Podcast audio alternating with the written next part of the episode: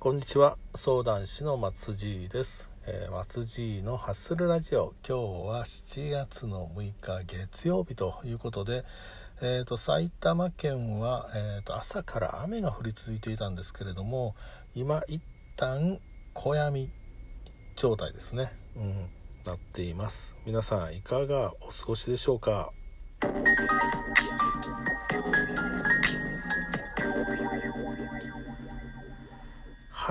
えー、とコロナもまあ連日100人超えというのが先週から続いていましてうーんやっぱりこう数字だけを見てるとこのあちょっと危ないなというまあ中には、えーまあ、緊急事態宣言がまあいつ出るんだろうというふうに思ってらっしゃる方がもういらっしゃると思うんですけれども、うん、やっぱりあのーまあ、ニュース新聞見てるとあの不安ですよね。まあ不安しか煽ってないっていう感じがあるんですけれども。で今日ツイッターを見てたところあの藤井聡さんと、えーこの方は、えー京都大学の教授をしていらっしゃる方なんですけれども、えー、とツイートを、まあ、流されていてですね、えーまあ、それを見るとその東京都の、まあ、検査数と陽性率の推移というところを、まあ、取り上げて、まあ、ツイートを流されていらっしゃって、まあ、それを見るとあの、まあ、全然、まあ、100人超えの、まあ、状態というのが、まあ、以前とは全然質が違うということをつぶやかれています。うん。あのまあ、4月上旬ですかね、まあ、その時のこう1日の平均検査数っていうのは270人だったと、まあ、それがあの今現在でいうと約1700人というふうな形で、まあ、7倍、まあ、約7倍ぐらいにですね、えー、と検査数も増えてるんだと。でその中でのこう、まあ、新規感染者数というのをこいうのを、まあ、考えていくとこれ陽性率っていう、まあ、陽性率の定義、えーもうちょっともうあるとは思うんでまあ議論はあると思うんですけれども、うん、その陽性率もでいうともう全然意味が違うと。だから以前で言うともう4月上旬で言うと陽性率というのがまあ約3、まあ、30%ぐらい近かったのが今はですね、えーまあ、かなり、まあ、5%を切るような形になってきているんだというふうにおっしゃってらっしゃいますおっしゃってらっしゃいますというか、まあ、つぶやかれていらっしゃると。うんでまあこの数字の見方っていうのは、うん、自分でも分かってるつもりではいたんですけども、うん、どうしてもこう新規感染者数というと何かそれ自体がこう何でしょうまあ一つのまあ実態というか、まあ、ファクトに近いような形で、えーになんか捉えさせられていた、まあ、考えさせられていたなというので、まあ、ちょっとつくづくあの反省というか、えしたんですけれどもそのやっぱり数字ってあの一つの数字だけを見てるとこれ意味がわからないというのはこれ数字を見る時の実は鉄則でなので今回その藤井聡さんが、えー取り上げていらっしゃるこの検査数と陽性率と、まあ、そういったものとまあと照らし合わせながら新規感染者数っていうのは実際は見ていかないといけないと。うん、だからこうこういうのを見るとあ本当にそうだ本当にそうなんですよね。これはあの別にこのコロナの話だけではなくってあの本当に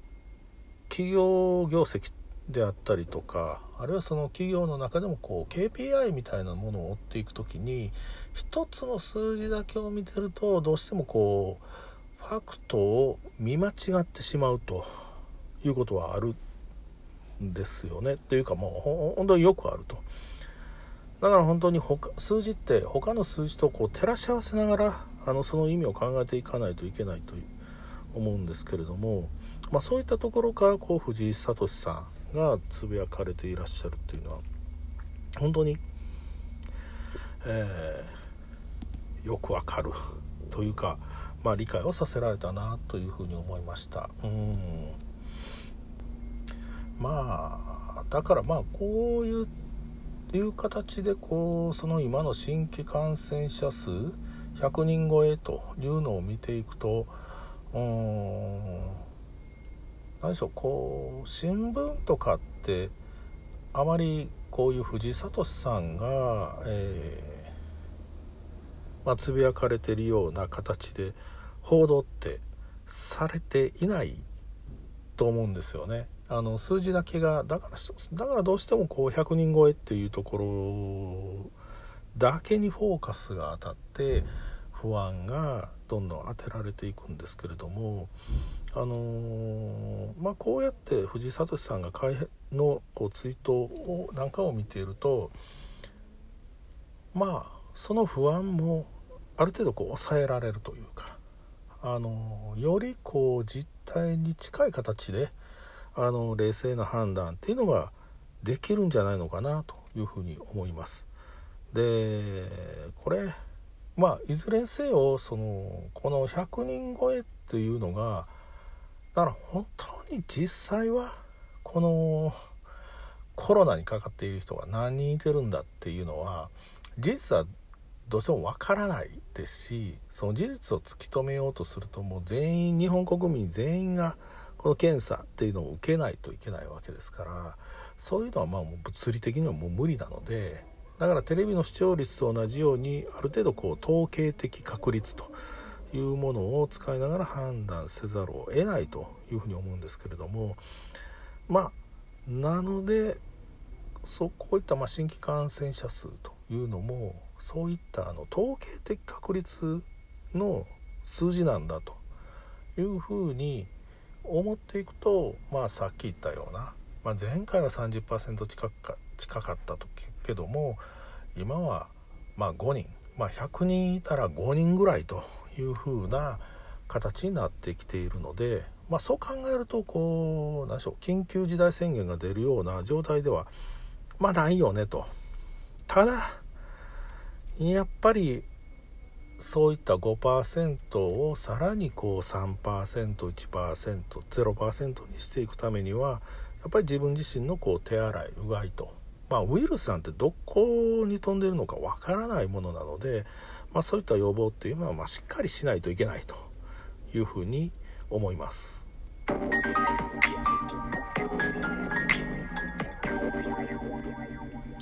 はい、えー、松爺のハッスルラジオ今回いかがでしたでしょうか、えー、ご感想ご意見とあのツイッターで、えー、まあツイートを流していただくとあの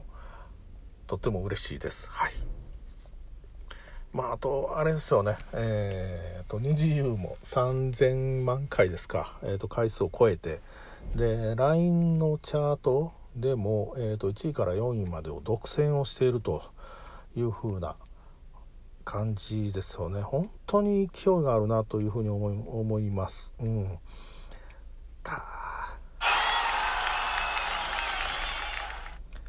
まあでもねあの彼女たちまだまだあの JYP エンターテインメントの中でもあの練習生なんですよね。でまだまだプレデビューの段階というところでまあ、この段階で、えーと、ミュージックビデオの再生回数が3000万回を超えるっていうのは本当に異例のことなんじゃないのかなというふうには思うんですけれども。だから本当にこれからですよね、これからその秋の本格デビューというところに向けて、えーと、どういうふうにあの準備をされているのだろうか。だから何でしょう本当にねあのこの3000万回という数字が本当にあのプレッシャーにならなければいいなというふうに思います。あの特にちょっと気にしているのがあのミーヒちゃんですね。あの彼女はあの二次プロジェクトの中でも最終ややこうスランプに陥り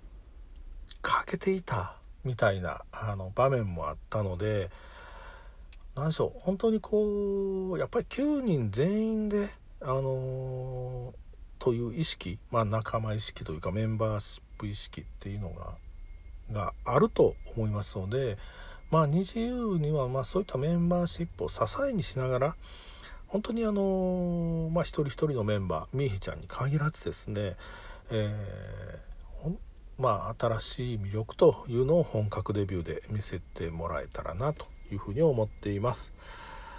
はいでは、えー、本日はこの辺りで、えー、失礼をいたします、えー、相談師の松地でした。それではまたよろしくお願いいたします。